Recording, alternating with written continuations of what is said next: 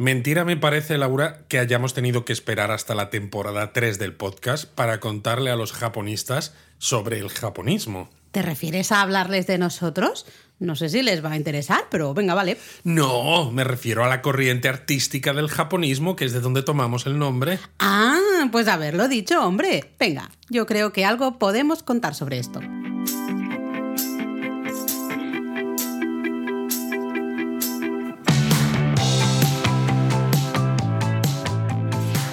Bienvenidos a Japonesamente, Un podcast sobre cultura japonesa de Lexus, producido por Japonismo. La verdad es que tiene tela que eh, hayamos esperado hasta este episodio, temporada 3, para hablar de dónde sale, de dónde viene nuestro nombre, japonismo. Bueno, es que somos humildes, Laura, y no nos gusta hablar demasiado de nosotros mismos, ¿no? Porque al final es eso, nuestro nombre, japonismo, no es al azar. Y es curioso porque algunos lectores y japonistas nos decían que no sabían de la existencia del japonismo, pensaban que nos habíamos inventado el nombre nosotros y algunos a veces, y todavía sigue pasando, Sí. añaden una i, Sí, japonísimo. eh, japonísimo, que debe ser que suena como más, eh, no más, lo sé. Claro, más es, es superlativo, ¿no? Más Japón, digamos, Exacto. japonísimo, muy Japón.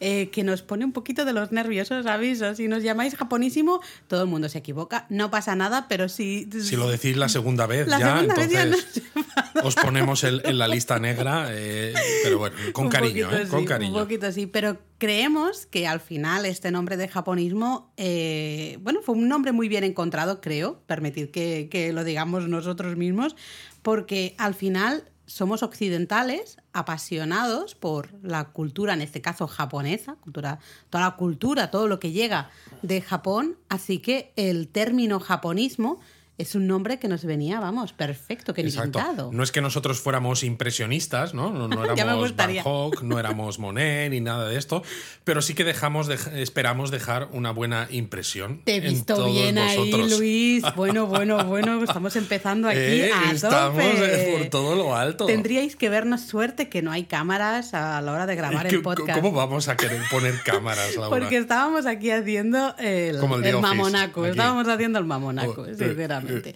Pero bueno, puede ser que muchos estéis diciendo, bueno, pero ¿qué tiene que ver una cosa con la otra? ¿Qué tiene que ver ser apasionados de la cultura japonesa, ser occidentales apasionados de la cultura japonesa y llamarte japonismo? Y ahora tú me hablas de impresionistas, pero ¿de qué estáis hablando? ¿No? Puede ser que aquí haya gente que no tenga realmente claro a qué estamos haciendo No, referencia. claro, si fuera de toda broma, al final yo creo que tiene mucho sentido hablar en este episodio de Sí. ese concepto eh, cultural, artístico, el japonismo, porque creo que arroja un poquito de luz acerca también de quizás esos primeros momentos que son un poco la base de toda esta pasión que existe hoy en día por Japón. Porque esta pasión que existe hoy en día por Japón, algunos la habrán obtenido viendo series de anime cuando eran pequeños, otros eh, leyendo manga, otros por el motivo que sea, ¿no? Eh, ahora se promociona desde hace ya alguna década el Cool Japan y todas estas cosas. Sí, pero también las artes final- tradicionales, no claro, artes marciales, el tema de. Ikebana, cosas Pero al final, ¿de dónde viene toda esta fascinación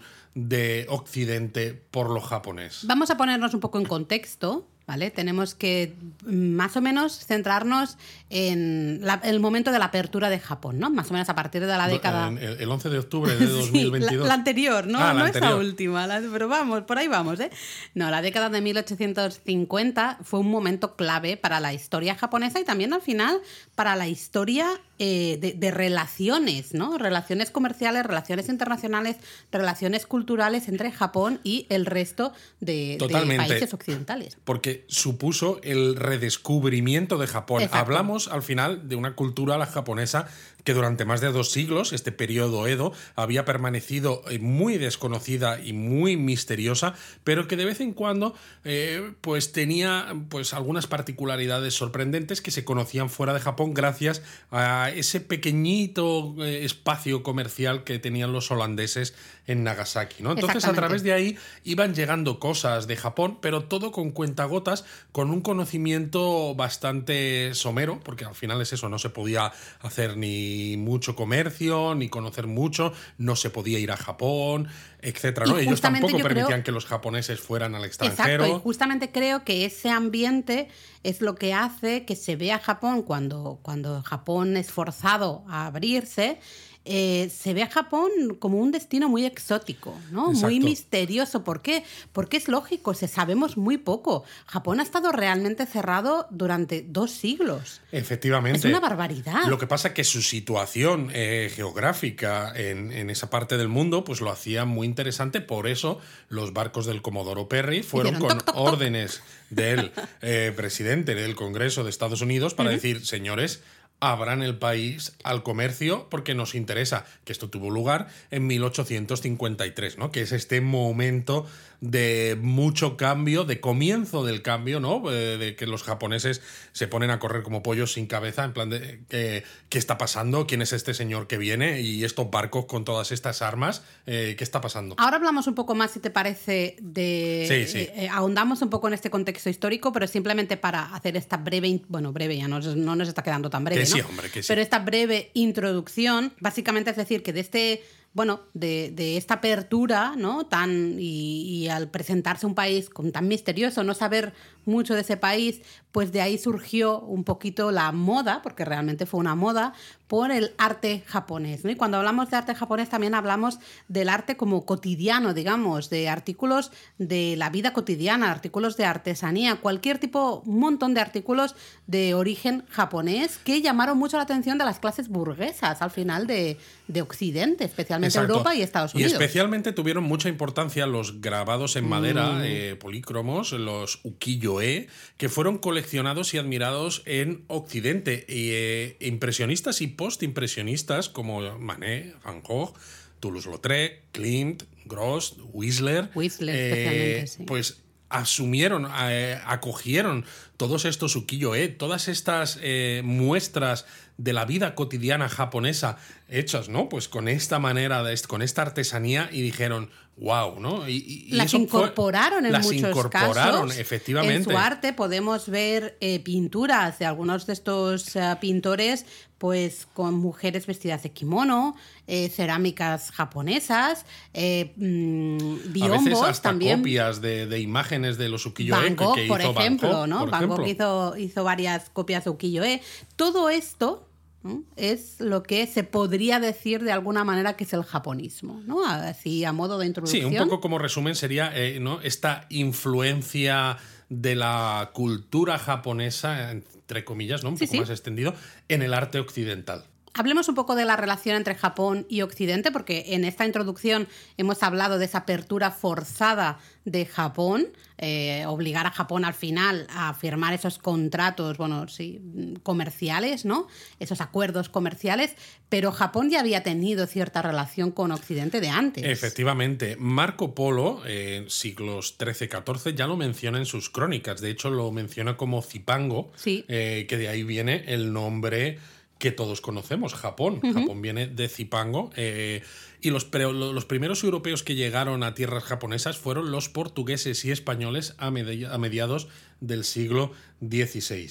Y fue justamente más o menos en esta época, un periodo eh, comprendido entre 1543 y 1641, que se establecieron relaciones entre Japón y la península ibérica. Sí, porque hay que recordar, eh, aquí estamos haciendo casi una clase, mini clase de historia, que España y Portugal eh, estuvieron unidos desde 1580 hasta 1640 con Felipe II. Entonces, bueno, pues tenían, digamos, eh, unas mismas, bueno, era, era el mismo país. Sí, de ahí que se hable un poco de este siglo como el siglo ibérico en Japón, ¿no? Porque Exacto. se desarrolló el comercio y especialmente se hizo a través de la actividad misionera, a través de los misioneros eh, que, bueno, mm, intentaron evangelizar de alguna manera toda la zona de Asia, ¿no? Y, y, y, también, en este caso, el caso que nos ocupa, Japón, ¿no? Con Exacto. un poquito éxito, me atrevería a decir. Bueno, sí, eh, quizá lo podemos contar un poquito más, ¿no? Pero de este primer encuentro entre Japón y Occidente hay eh, muchos escritos, algunos de los cuales describen con mucho detalle la Mm. cultura y la sociedad de aquella época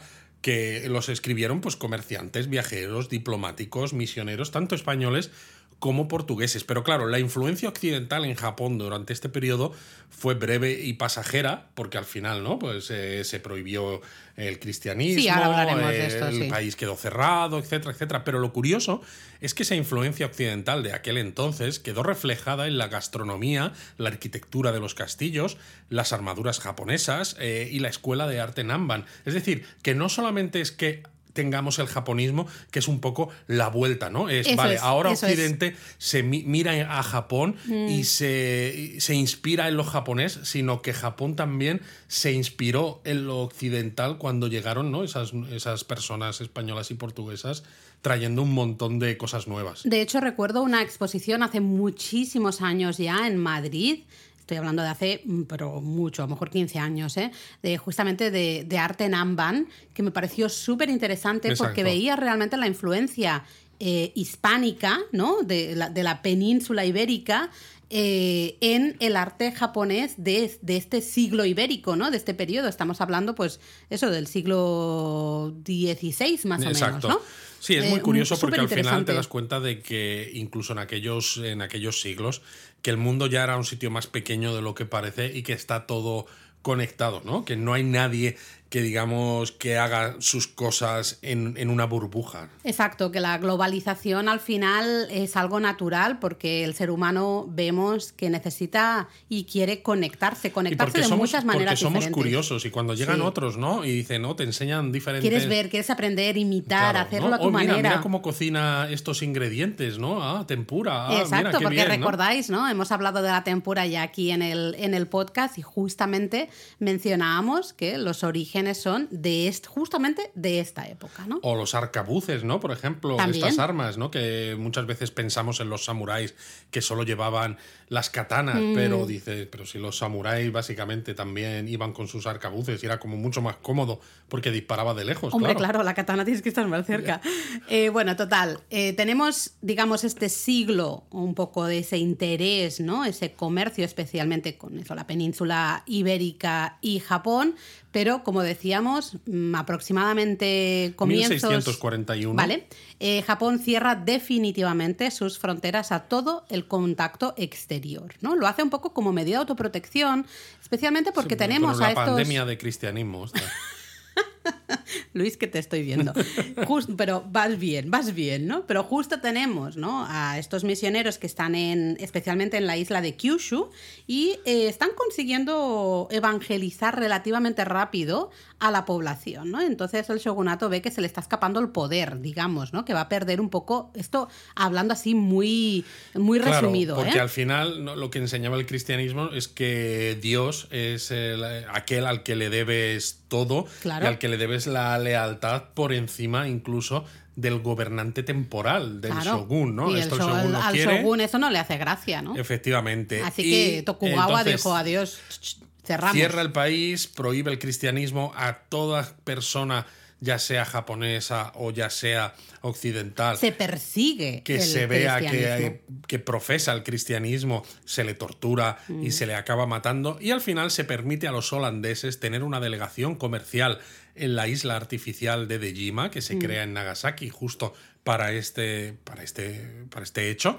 Y así como algunos chinos en barrios de, comerciantes y tal, precisamente porque los, los holandeses, en este caso, son muy pragmáticos. Ven lo que ha pasado con españoles y portugueses y dicen, nosotros no te vamos a evangelizar a nadie, a nosotros la religión nos da igual, nuestra Dinero, religión es el dinero, dinero. ya está. Exacto, nuestra religión es el dinero, te vamos a hacer más rico y nosotros queremos también enriquecernos, pero no vamos a poner en riesgo tu posición de poder entre los japoneses. Y el shogun dijo, ah, pues mira, esto de hacerme rico sin problemas me gusta y por eso les permitió comerciar. A partir de 1715, o esta, eh, esta cerrazón, digamos, ¿no? esta vigilancia ante todo lo que podía llegar a través de, de Jima, ¿no? a través de Nagasaki, del exterior, como que se relajó un poquito, no se relajó, ¿eh? pero digamos que un poquito. Básicamente porque los japoneses vieron que podían, ellos también podían, no solo dinero, sino que podían aprender cositas. Exacto, de de hecho se levantó la prohibición de importar libros extranjeros y traducciones chinas, eso sí, siempre y cuando no hicieran referencia al cristianismo. Es decir, había pasado, ¿no? Eh, pues unos 75, 70 años desde el cierre absoluto y todavía se seguía teniendo, ¿no? Ya habían pasado Todavía varios. Escocia, todavía Escocia. Todavía Escocia, exacto. Esta idea de, bueno, el cristianismo puede poner en riesgo la estabilidad política Mm. del Japón bajo el shogunato, ¿no? Pero eso, son listos y dicen, es que viene mucha cosa interesante. Claro, y de hecho se estimuló el estudio del idioma holandés. Mm, De ahí surgió la Escuela de Estudios Holandeses, eh, Rangaku, y se usó justamente el conocimiento del idioma holandés como puerta de entrada, digamos, a cierto conocimiento, la ciencia, mm, tecnología de la época. Muy evidentemente tenemos que pensar que Japón sigue cerrado y esto está al final es una entradita relativamente pequeña, pero digamos que ya se ve que dicen, vale, estamos cerrados, pero nos damos cuenta de que ahí fuera hay cosas interesantes, como tenemos ese contacto justamente con los holandeses a través de la isla de Dejima en Nagasaki, pues vamos a exprimir al máximo todo lo que podamos sacar de ahí, ¿no? Exacto. Y luego, pues cuando llega el Comodoro Perry en 1853, les da un ultimátum. Vuelve en 1854 para decir, bueno, que ¿Os lo habéis pensado ya? Os he dejado tiempo para pensarlo. Todo esto, eh, a mediados del siglo XIX, es cuando comienza este proceso de modernización de Japón con Occidente como modelo. Es cuando Estados Unidos, Francia, Gran Bretaña, Alemania e Italia establecen vínculos políticos, diplomáticos, económicos, comerciales con Japón en el a partir sobre todo del periodo Meiji que comienza en 1868 con la entronización, ¿no? Esa restauración del emperador del poder, imperial, imperial ¿no? Uh -huh. El Meiji, ¿eh? exactamente. Eh, claro, estamos en un momento que Japón tiene que ponerse las pilas, ¿no? Tiene que ponerse a la altura de las potencias occidentales y de una manera muy rápida. Muy rápida. Porque Al final está muy eso, atrasado. Hay un flujo de intercambios culturales eh, tremendo. De conocimiento, de tecnología. Pensad que estamos en un momento en que eh, normalmente eran antiguos samuráis, ¿no? Claro, posiciones un poco importantes, eh, pues se marchan a Estados Unidos, se marchan a países de Europa a aprender. Durante aprender un no tiempo, solo tecnología, sino también Medicina. leyes, eh, cómo se gestiona la educación, arquitectura, un montón, de, de- de un montón, no solo, o sea, de todo, tenéis que pensar de todo, ¿no? Y luego, al cabo de un par de años, lo que necesitaran, vuelven a Japón con todo ese conocimiento para, eh, digamos, instaurarlo en, en Japón. Exacto. Lo curioso es que, claro, aquí Japón se, eh, estaba intentando ponerse a la altura de estas potencias occidentales de manera muy rápida, asimilando eh, los usos y costumbres occidentales, pero Mm. al revés. Todos estos países occidentales descubrieron, ¿no? En ese Japón abierto después de dos siglos, un universo de formas y colores eh, y una fascinación en eso, sobre todo por esos grabados en madera, los ukiyo-e, que son estas pinturas del mundo flotante. Qué bonito te ha quedado lo de universo de formas y colores, Luis. Me ha gustado mucho, Sí, muy sí. poético. Pero es muy curioso este momento, ¿no? Porque Japón tiene que ponerse, eh, digamos, a la altura o tiene que imitar. Y de hecho imita mucho. Y es un, es un momento importante para la, la sociedad eh, japonesa porque evidentemente se ponen en, en riesgo, se ponen en duda y mucha- muchas personas que dicen estamos perdiendo nuestros valores, ¿no? Estamos, eh, estamos haciendo un cambio de sociedad brutal. Entonces tenemos a Japón mirando eh, muchísimo, ¿no? Intentando imitar a las potencias occidentales y a su vez tenemos a las potencias occidentales enamorándose de alguna manera con eh, cierto arte japonés, ¿no? Ciertas- Cierto arte japonés que es muy diferente del arte que ha habido en Occidente, Sí. no solamente por los colores, sino por las imágenes que se muestran, por cómo se realiza, etc. Y de toda esta fascinación, por eso sobre todo grabados en madera, de esas pinturas del mundo flotante, Especialmente lo que yo he, sin exacto, duda. de ahí surge el japonismo. Sí, porque claro, lo que yo he, ahora, ahora mm, quizá hablaremos un poco más de ello, pero al final eh, lo que yo he se basa en representaciones de la vida diaria. Exacto, Son muy pinturas, exacto, de, la, de escenas cotidianas por un lado y luego pues escenas, tenemos escenas del mundo flotante, ¿no? De, de esas cortesanas, luego los actores de kabuki, lucha, hasta luchadores de, de sumo. Y luego, pues eso, escenas de la vida cotidiana y también hay paisajes, ¿no? Hacia el final del, del movimiento en el yo tenemos paisajes, pero me refiero por sus colores, por el tema de la profundidad, ¿no? De las pinceladas, cómo se realizan. Estos ukiyo-e enamoran a eh, Occidente. de una manera Totalmente. brutal, brutal, brutal. Y es curioso, ¿no? Que sea a la vez que Japón tiene que imitar, digamos, a Occidente. Es- Bueno, es tiene que imitarlo porque además Japón en este momento de reapertura, y sobre todo la década 1870, Japón adopta de forma entusiasta, decíamos, estos usos y costumbres occidentales, pero es que llega a detestar su propio pasado, al menos en estos primeros momentos del periodo Meiji, porque Sí. considera, considera que todo lo anterior, todo ese pasado samurái, el gobierno, el idioma, la escritura, arte, literatura, todo, que son productos de una cultura tenebrosa y atrasada, ¿no? Basada en un modelo chino que es el que había definido la identidad cultural japonesa desde Básicamente. pues desde siempre Sí. y que dejó de ser objeto de veneración, por así decirlo, y de ser la base en la que se fijaban para ejemplificar los peligros del estancamiento, sobre todo además porque los japoneses habían visto cómo esa China imperial, que era de donde venía Ahí gran está. parte de la cultura, había caído rendida sin ninguna posibilidad de, de lucha contra esas potencias occidentales. Entonces fue, nosotros nos hemos basado tantos siglos en lo que viene de China cuando resulta que deberíamos mirar hacia Occidente, que han derrotado a China de una manera tan humillante. Y básicamente fue la decisión de vamos a tomar un camino diferente al de China. Eh, no queremos que nos pase lo no mismo. queremos ser una, una colonia. Exactamente, no queremos que nos pase lo mismo que le ha pasado a China. Con lo cual, cuando llega Perry y compañía y tienen que. son forzados. Al final, Japón es forzado a abrir, forzado a firmar con, eh, acuerdos comerciales Fíjate, llegó y no desiguales. lo conocía ni Perry. Estaba esperando que hicieras esta broma. Pero es eso, eh, Japón fue obligado a firmar contratos comerciales desiguales porque evidentemente estaban en una posición eh, de menos poder que esas potencias occidentales.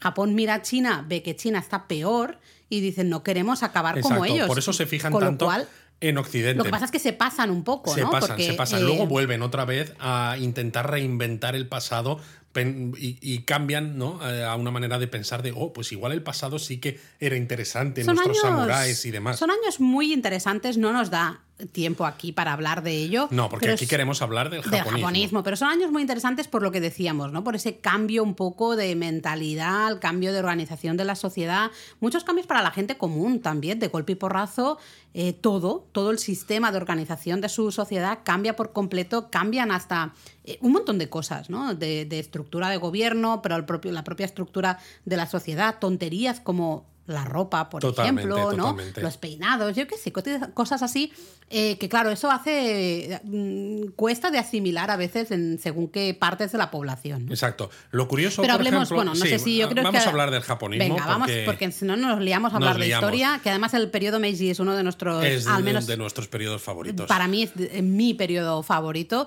y podría estar aquí tres horas hablando de ese momento. Así que centremos un poco en el arte, va, en el Sí, japonismo. yo iba a comentar un detalle curioso, ¿no? Que en el año 1856 un grabador francés llamado Félix Braquemont encontró en una caja de embalaje en el taller de, un, de otro pintor francés, Delatte, un volumen de los manga del artista de ukiyo-e Katsushika Hokusai, que es uno de los grandes nombres del ukiyo-e. Y claro, esa belleza que tenían esos dibujos, sobre todo tan diferente, atrajo su atención y este grabador francés empezó a usar este tipo de dibujos y estas técnicas en sus trabajos, lo que hizo que se extendiera el interés por los grabados japoneses hasta el punto de que Hokusai, ya en aquellos momentos, estamos hablando de la segunda mitad del siglo XIX, llegó a hacerse muy popular en, en- en Francia y los diseñadores de objetos decorativos usaron sus bocetos e ilustraciones de manera frecuente como, como modelo. Y flipante esto, ¿eh? Luego, en 1867, eh, Japón participó en la Exposición Internacional de París y eh, usó básicamente uno de sus elementos culturales y productos al final más representativos, más típicos, que es el té, el té japonés, ¿no?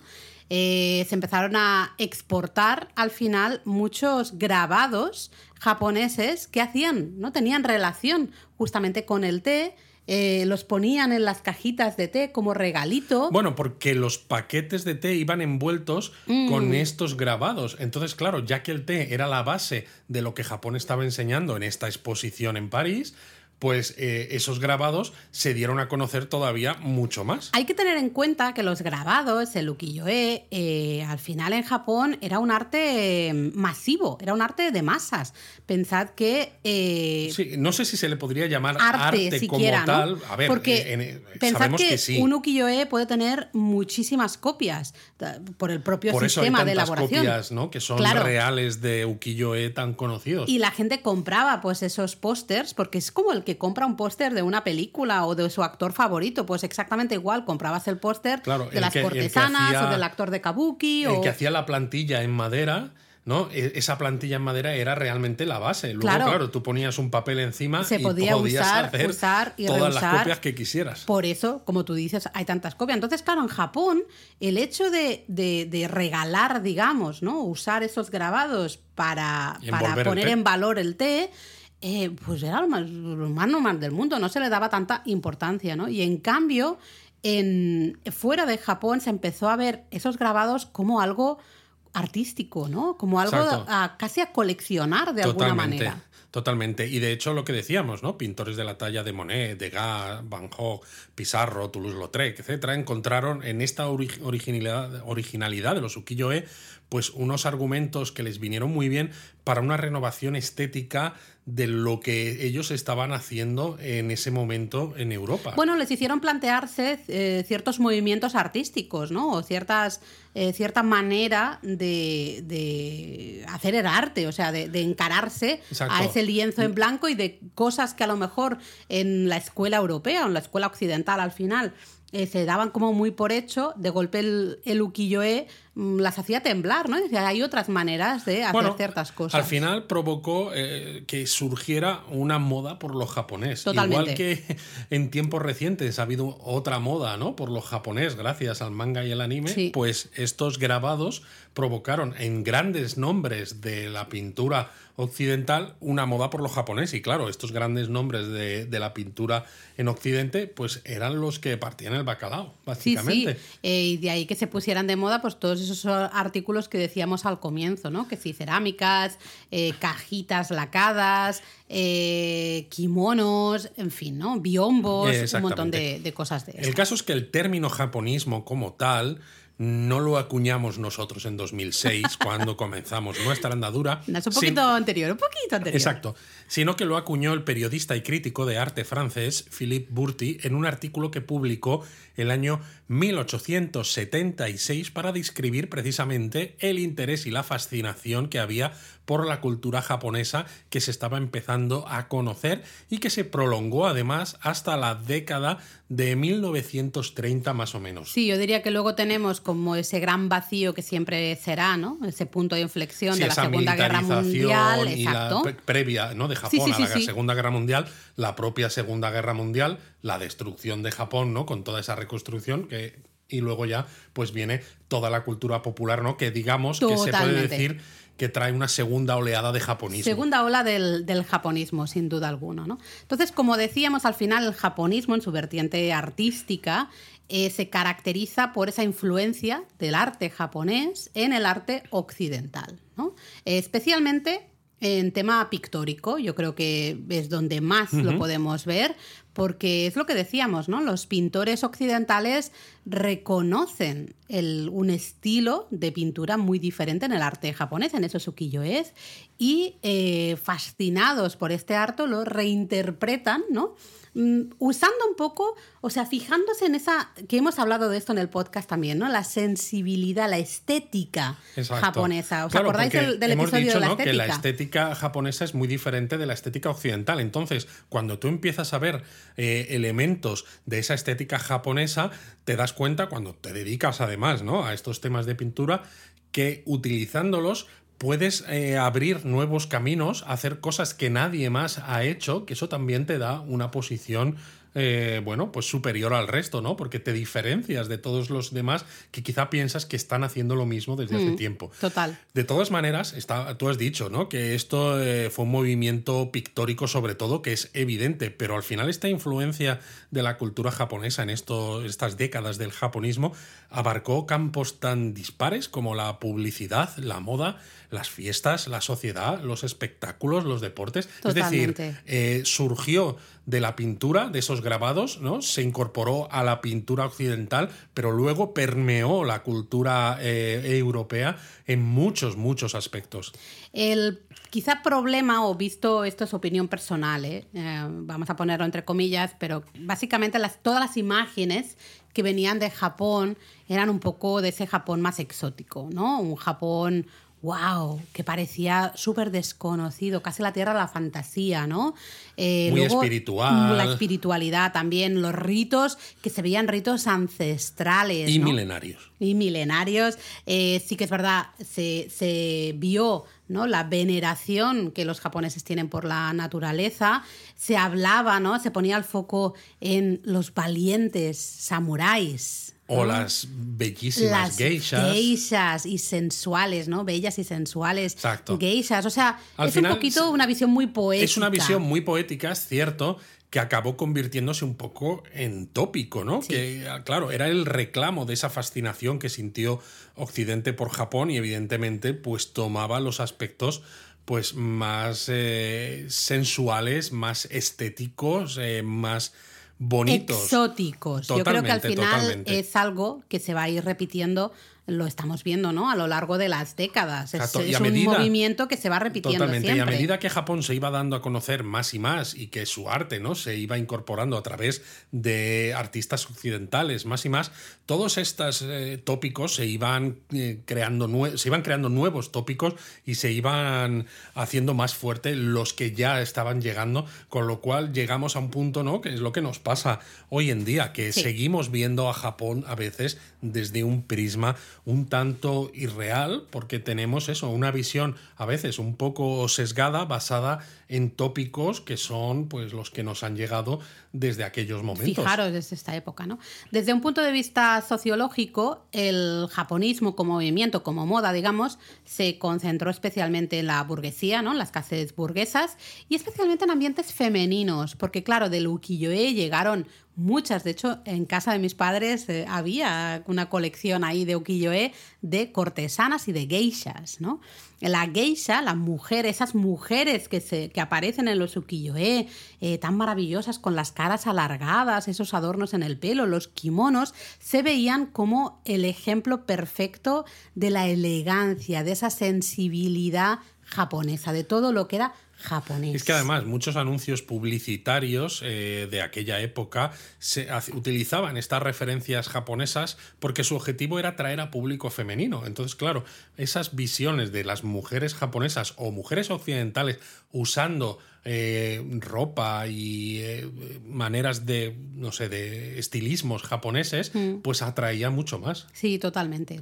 Así que bueno, ya veis que al final la llegada del ukiyo-e, ¿no? Eh, estos grabados, mm, y también otros, otras muestras de arte, como decíamos al inicio, ¿no? de ciertas cajitas o telas de kimono, ¿no? un montón de, de cosas que a lo mejor en Japón se ven como las artes mm, cotidianas, ¿no? Digamos, no son casi ni considerado como arte, eh, fuera de Japón se vio como una gran representación artística. ¿no? Esto evidentemente llamó muchísimo la atención, pero al final fue gracias a esos lazos comerciales. Claro, a ver, no solamente el arte fue lo importante, ¿no? Estábamos en un momento en el que comenzaba a haber lazos comerciales, como tú dices. Luego las crónicas de viajeros. También de ensayistas, de periodistas, viajeros occidentales que ya iban a Japón, las propias exposiciones universales. que importantísimo, la de París, por eh, ejemplo. Publicación de reportajes, de libros, y ya veis, ¿no? Se fue extendiendo de una manera pues imparable. Ya vais viendo por qué ese nombre ¿no? de japonismo nos representa nos va muy bien a nosotros. y eso que nosotros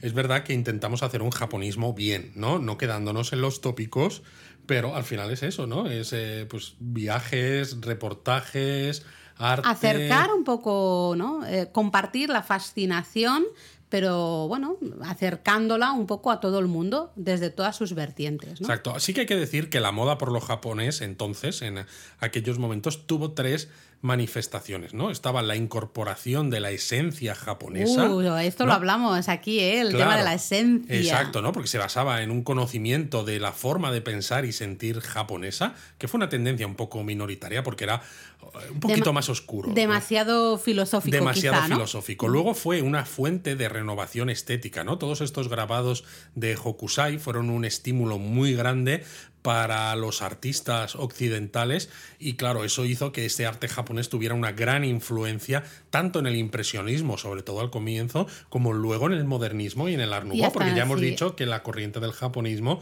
siguió siendo importante más allá de... Hasta la década de los años 30. Eh, hasta la década de 1930, exacto. Y luego lo tercero, pues una ambientación Yo creo que ese es el exótica, más, ¿no? Porque estos objetos japoneses, ya no solo los eh, grabados o no solo la los, las pinturas de estos impresionistas o modernistas basados en lo que hacían en Japón, sino todas estas cosas que venían de Japón, permitía crear un ambiente en los países occidentales de evasión, de exotismo, de elegancia, porque ya decíamos que esto lo acogieron con ganas, sobre todo las clases burguesas que tenían dinerillo, pues igual que la burguesía, ¿no? Que era la clase más baja en el Japón del periodo Edo, tenía dinero y cada vez, eh, pues eh, hacían pues ropajes más eh, elegantes pero sin que se notase mucho, ¿no? Se gastaban el dinero precisamente porque lo tenían. Pues al final las clases burguesas en Europa utilizaban ese dinero para hacer algo diferente que les permitiera escaparse de siempre lo mismo que había antes. ¿no? Y esto, todo esto que venía de Japón era la excusa perfecta porque resultaba eso, exótico y elegante. Diferente, ¿no? Uno de, hablando de japonismo como, como movimiento pictórico, ¿no? Movimiento artístico, uno de mis pintores eh, japoneses, uno de mis pintores favoritos es James Whistler, ¿no? Un pintor estadounidense eh, que tiene unas obras del japonismo, ¿no? Muy influidas por ese japonismo maravillosas. Exacto. Él era un, un entusiasta del arte japonés y especialmente de esa porcelana blanca y azul. ¿no? Y de hecho vamos a ver muchas de porcelanas y hasta otras representaciones artísticas japonesas en sus propias pinturas. ¿no? Y de hecho, eh, fijaros que ya en 1860 eh, cuando ya tenemos, ya llevamos unos cuantos años en que eh, llegan ukiyo-es pues a, Occidente, él comienza a adoptar los principios japoneses de composición y organización espacial, que son muy diferentes a eh, eh, los movimientos que había en la época. Exacto, porque... aquí utilizaban superficies decorativas planas, armonías... Poca profundidad. Exacto, armonías tonales muy sutiles, sujetos no tan literales. Eh, entonces era ya un cambio de concepto muy grande que hacía que cualquier cosa que hicieras con, estas, con esta manera de, de pensar quedase muy diferente, ¿no? De hecho, me gusta tanto este, este pintor que hice uno de los trabajos del máster, se lo dediqué justamente a Whistler y a una de sus obras que me parece maravillosa. Buscadla. Bueno, la pondremos también, como hacemos siempre en redes, en las para que la veáis. Pero es Capricho en, Capricho en púrpura y oro, ¿no? La pantalla, dorada. de Whistler, que veréis, ¿no? Nos muestra una mujer joven, de evidentemente facciones occidentales, que va vestida como un kimono negro, con un estampado floral, sí que lleva un obi rojo y luego una parte encima ¿no? de, ese kimono con estampados parecidos. Exacto, está sentada la muchacha en el suelo en una alfombra de estilo oriental y está mirando, de hecho, en el, en el cuadro grabados de ukiyo-e, curiosamente, que podrían ser posiblemente de Hiroshige, que era un artista al que Whistler admiraba y que le influyó enormemente. Y luego, claro, tenemos de telón de fondo un biombo, el biombo dorado. que es esta pantalla dorada del título con imágenes orientales otra vez, etcétera, que es la protagonista de la obra y la que impregna a la obra sobre todo de ese, de ese toque japonés. Esa, esa mampara, ese biombo eh, dorado recuerda eh, muchísimo a los típicos biombos de la famosa escuela Kano, la gran escuela eh, pictórica más, con más de 300 años de historia que surge pues en periodo Asuchi Momoyama más o menos y dura durante todo el periodo Edo.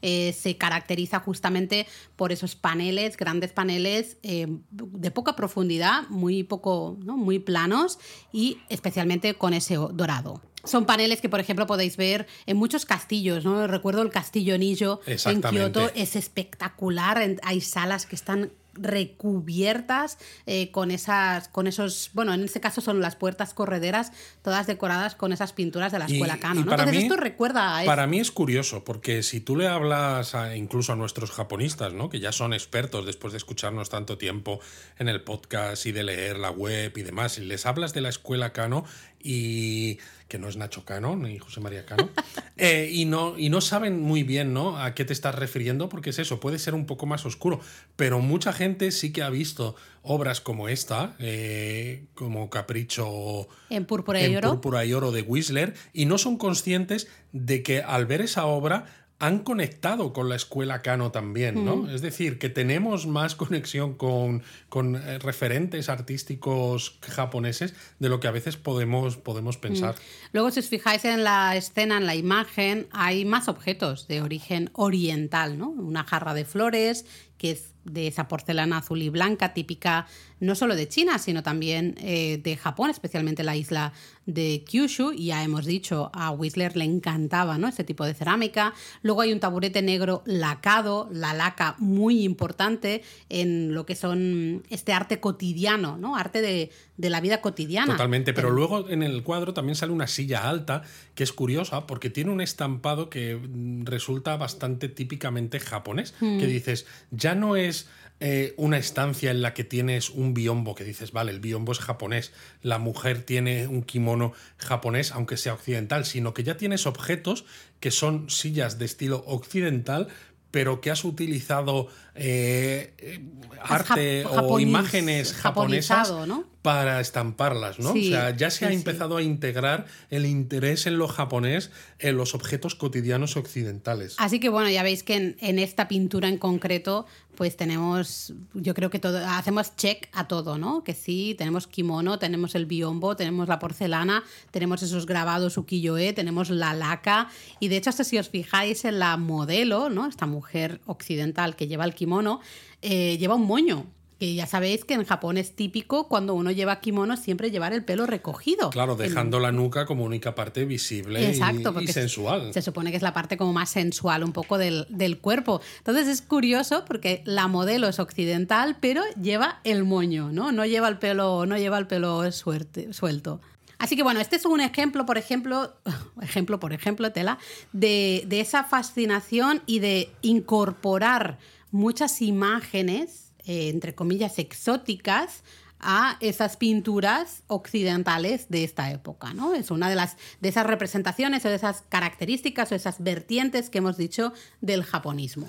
Exacto. Al final, de todas maneras, esto, claro, no, no estuvo exento de problemas. Eh, que nos persiguen hasta el día de hoy eh, cuando hablamos de cómo vemos Japón desde Occidente, porque claro, en aquella, en aquella época Japón se veía en función de estos grabados que estaban llegando y se veía como un país exótico donde hombres y mujeres llevaban estas ropas, ¿no? De una belleza excepcional y diferente, donde había lacados, donde había porcelana, etc. Entonces, entre las diferencias culturales, por un lado, la lejanía del país, el aislamiento que había tenido mm. durante dos siglos, propiciaron una imagen arquetípica en Occidente me refiero, de Japón como eh, un país de exotismo a lo bestia, ¿no? Que claro, esto sedujo a una Europa pues que estaba en otro momento artístico y cultural diferente, porque este Japón resultaba mítico, lejano y muy misterioso. Pero es lógico al final, ¿no? Porque aunque ya eh, a partir de eso, de mediados del siglo XIX, ya tenemos ese inicio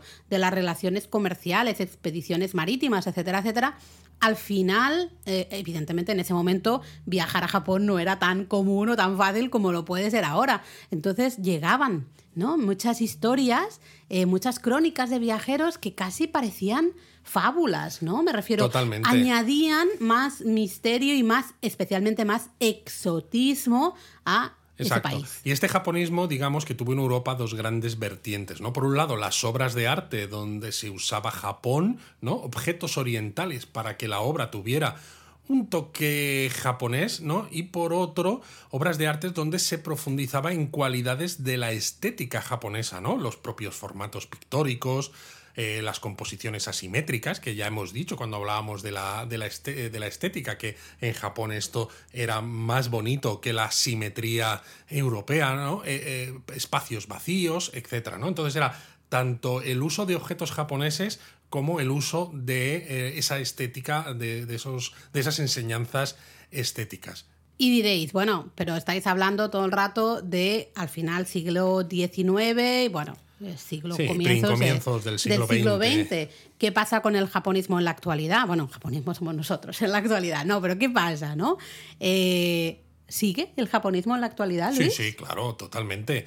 Eh, sigue en la actualidad pues porque tenemos, por ejemplo, la difusión del zen como un mm. rasgo importante japonés, ¿no? Una búsqueda más profunda de valores estéticos eh, y espirituales. Tenemos la cultura pop japonesa, ¿no? que es mm. una fuente de fascinación sobre Japón brutal que ha usado el propio gobierno japonés para promocionar eh, la marca país. Eh, ¿no? Porque teníamos los manga de Hokusai y el ukiyo-e en, su momento, pues ahora tenemos el manga y el anime. Y cuando antes hablábamos ¿no? de crónicas de viajeros y de periodistas y tal, pues ahora tenemos pues páginas web eh, como la nuestra, por ejemplo. Totalmente. El problema, entre comillas, de nuevo ese problema es que seguimos a veces ahondando en ese exotismo, no, no hemos cambiado mucho, ¿no? De, de, ese exotismo con el que se veía Japón a finales del siglo XIX, a veces el exotismo con el que se ve a Japón en la actualidad, porque se pregunto, ¿no? Recibimos muchas veces consultas de quiero tener una katana para decorar mi casa.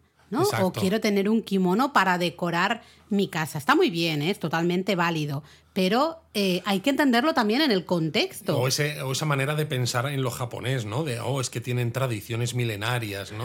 Eso daría para, otro. Al final todo esto viene también ¿eh? mucho de temas orientalistas, que sería para otro, otro episodio, porque es que se nos, se nos iría. Pero claro, está todo muy relacionado y es muy difícil teniendo en cuenta precisamente, a pesar de que ya han pasado muchísimos años desde la apertura de Japón a Occidente, que no deja de ser cierto que todo lo que fuimos conociendo de Japón en, Occidente pues estuvo marcado pues por esa cerrazón de, más de dos siglos y por esa llegada además de unas eh, de, unos ejemplos artísticos muy concretos y muy peculiares que claro, sí, tú decías, eh, el ukiyo-e mostraba escenas de la vida cotidiana, claro, pero mostraba escenas, no todas, no toda la vida cotidiana, no mostraba a veces mm, según qué cosas. Entonces, claro, lo que llega, lo que interesó en mm. Occidente, estaba todo un poquito sesgado. Totalmente. Eh, pensamos ahora que Japón es un gran exportador de cultura popular, dejando aparte Estados Unidos, que evidentemente exporta absolutamente todo el mundo y es probablemente el rey. Pensemos en cine pensemos en arquitectura, eh, pensemos en gastronomía. Aparte de ese manga y ese anime del que tú eh, has hablado, eh, hay un montón de ramificaciones, esa cultura popular, que videojuegos, que, vamos, o sea, han convertido Japón en un gran al final es un exportador. Gran, es un gran referente, efectivamente, ¿no? Yo creo que está perdiendo un poquito el fuelle en la actualidad, pero eso es una opinión personal, daría para debate. Y yo creo que daría también para otro debate, que quizás para otros episodios, el cómo Japón ha visto qué es lo que en Occidente gusta de su cultura, ¿no? Mm. Todo ese exotismo, todas esas tradiciones eh, un poco inventadas, milenarias, entre comillas, y son los propios japoneses también los que a la hora de compartir su cultura, pues con estas eh, muestras artísticas, ya sea manga, anime, lo que sea, utilizan lo que desde Occidente se espera que sean, ¿no? Hmm. Es decir, ellos mismos asumen nuestro punto de vista exótico. Sí, lo que pasa es que ahí ya te estás yendo a estos temas de orientalismo, autorientalismo. Sí, sí, ahí me estoy yendo. No sé si eh, os interesaría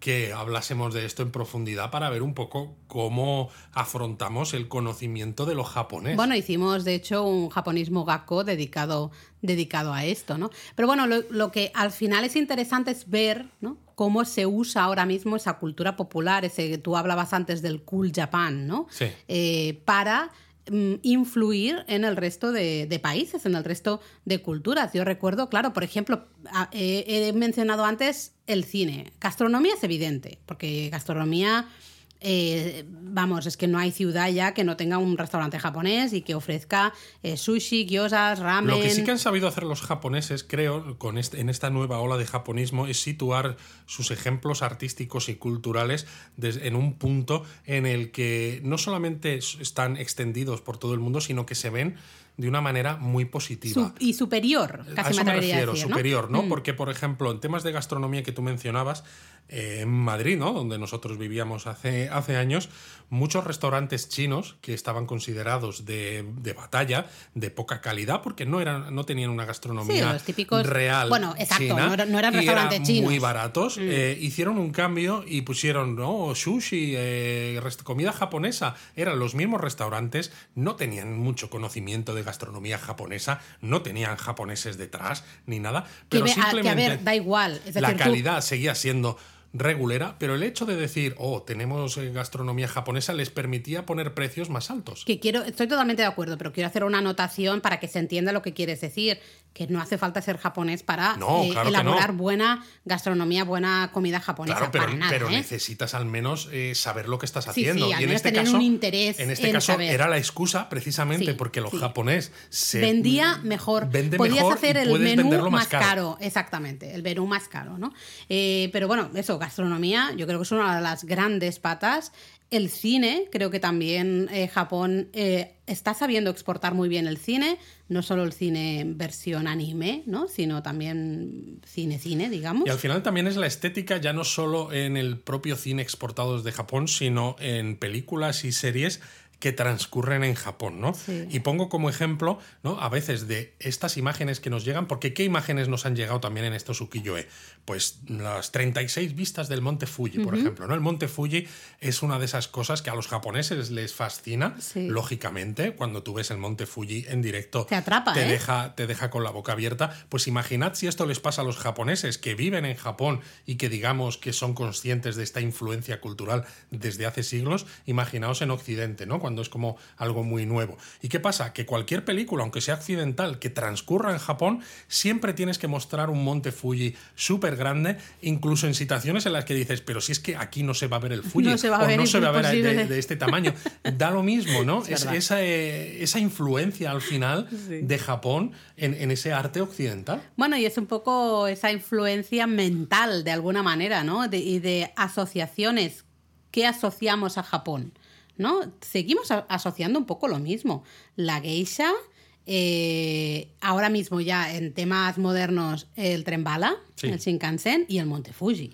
Exacto. Combinas estas tres imágenes y ya tienes el póster perfecto para tu, ¿no? para tu evento japonés o lo para tu. Curioso de esto, que esto lo mencionaba yo en mi trabajo de fin de máster, es que una de las imágenes más típicas que Japón utilizó para promocionarse era una geisha, el tren bala y el monte Fuji detrás. Es decir, los propios japoneses, ¿no? aunque ya es verdad que nos metemos en temas de orientalismo y autorientalismo, utilizan estas imágenes que saben que son las que han fascinado a Occidente para decir, a ver, podemos utilizar muchas otras y seguramente las usemos, pero si queremos una manera de llegar al público occidental fácil, le damos lo que el público quiere. Le damos lo que el público occidental quiere y a partir de ahí ya podemos ya vamos construyendo, ¿no? Ya vamos dando Exacto, pero al menos hemos ya abierto la puerta. Lo que sí está claro es que lo que decíamos al inicio, ¿no? Que estamos ante una nueva ola de alguna manera de japonismo. Eh, decíamos, ese japonismo de inicio duró bien bien hasta los años 30, luego, como comentábamos, hubo ese paréntesis ¿no? de, de la, mm, los caminos imperialistas, militaristas de Japón, Segunda Guerra Mundial, derrota de Japón en la Segunda Guerra Mundial, luego posguerra, y cuando Japón eh, se recupera se recupera y llama mucho la atención de Occidente, primero porque se ha recuperado relativamente rápido, se convierte en una gran economía en relativamente poco tiempo después del desastre de la guerra. De, y de hecho, todas las empresas tecnológicas que empiezan a tener mucho tirón, ¿no? Pues como Sony, por ejemplo, mm. eh, vuelven a ser eh, un ejemplo para todo el, Para todo el mundo, ¿no? es decir, esa parte tecnológica se convierte también en, parte de esta nueva ola de, Totalmente. del Japón japonismo. se convierte en una nación procesadora 감사합니다. Añade valor a todos sus, los productos que exporta, se alza, en lo, especialmente en los años 80, como la gran, el gran país tecnológico, de tecnología. Quizás ha perdido un poco de fuelle tecnológicamente en ese sentido, ¿no? Y, y me explico, porque igual que todavía el manga y el anime siguen siendo muy populares, hubo un momento en el que llevar un Walkman, por ejemplo, ¿no? Era un símbolo también de estatus y decir, este tío sabe, ¿no? Hasta que se convirtió en algo tan normal que ya casi ni se asociaba con Japón, porque era algo que, que, pertenecía a toda la humanidad. Lo teníamos todos. Exacto, ¿no? Y mm. fue sustituido por el iPod. Sí. ¿no? ¿Tú te acuerdas? Llevar ese iPod Con, los, con los cascos de color blanco, digamos, sustituyó un poco a ese exotismo, ¿no? Ese, Eras guay. Ese ser guay, ¿no? Es decir, y, desde entonces eh, yo creo que tecnológicamente al menos eh, la ola de japonismo ha recedido un poco, ¿no? Se ha echado sí, bueno, un poco tiene, tiene grandes competidores cerca. Eh, esos tigres asiáticos, ¿no? Están por ahí, pues Corea del Sur. Corea del Sur yo creo que le está haciendo, bueno, eh, le está poniendo un poquito entre las cuerdas a Japón en el tema de cultura popular, especialmente Corea del Sur se está dedicando mucho a la música y a las series de televisión, ¿no? Un gran impacto.